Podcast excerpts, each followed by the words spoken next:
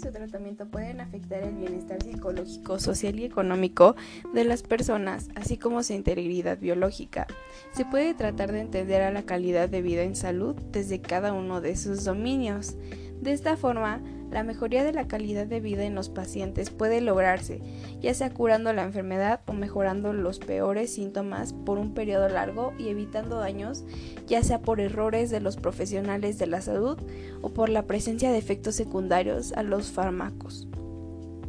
Esto último de gran relevancia en las poblaciones vulnerables como son, por ejemplo, la de los adultos mayores, actualmente la evaluación de la calidad de vida es un requisito en la mayoría de los ensayos clínicos de los nuevos medicamentos. Como ejemplo, la Dirección de Medicinas y Alimentos de los Estados Unidos, así como la Agencia Europea de Medicamentos, solicitan la evaluación de la calidad de vida de las personas antes de autorizar la licencia de nuestro tratamiento para el cáncer. La evaluación de la calidad de vida sirve también de apoyo para la toma de decisiones en el tratamiento de los pacientes, ya que sirve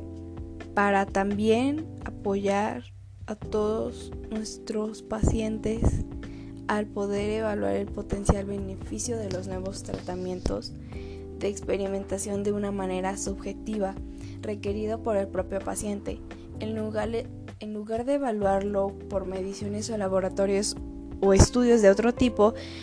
otra aplicabilidad de medir la calidad de vida es la salud, es para poder establecer un pronóstico. Es bien conocido que los pacientes que inician un nuevo tratamiento y se perciben con una menor calidad de vida tienen grandes posibilidades de tener una mejor desenlace en comparación con aquellas personas que no tienen esa percepción.